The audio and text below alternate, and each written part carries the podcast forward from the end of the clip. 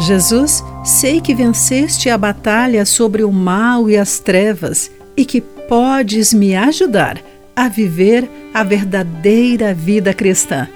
Olá, querido amigo do Pão Diário, muito bem-vindo à nossa mensagem do dia. Hoje lerei o texto de Win Collier com o título A Batalha Acabou. Sério?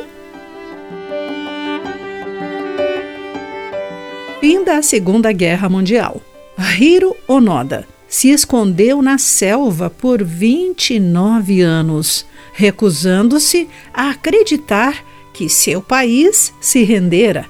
Ele havia sido enviado para uma ilha remota nas Filipinas para espionar as forças aliadas. Tempos depois de um tratado de paz ter sido assinado e cessadas as hostilidades, Onoda permaneceu na selva em 1974. O comandante dele foi à ilha para convencê-lo de que a guerra havia terminado.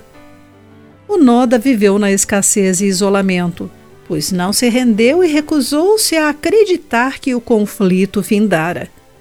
Podemos cometer erros semelhantes. Paulo proclama a verdade espantosa de que, quando fomos unidos a Cristo Jesus no batismo, nos unimos a Ele em sua morte, de acordo com Romanos capítulo 6, versículo 3. Na cruz, de maneira poderosa e misteriosa, Jesus derrotou as mentiras de Satanás, o terror da morte e o domínio tenaz do pecado. Embora estejamos mortos para o poder do pecado e vivos para Deus, muitas vezes vivemos como se o mal ainda tivesse algum poder. Cedemos à tentação e sucumbimos à sedução do pecado. Ouvimos mentiras, deixando de confiar em Jesus. Mas não precisamos ceder nem viver uma falsa narrativa. Pela graça de Deus, podemos abraçar a verdadeira história da vitória de Cristo.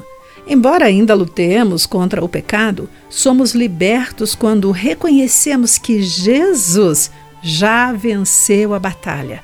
Que possamos viver essa verdade em seu poder.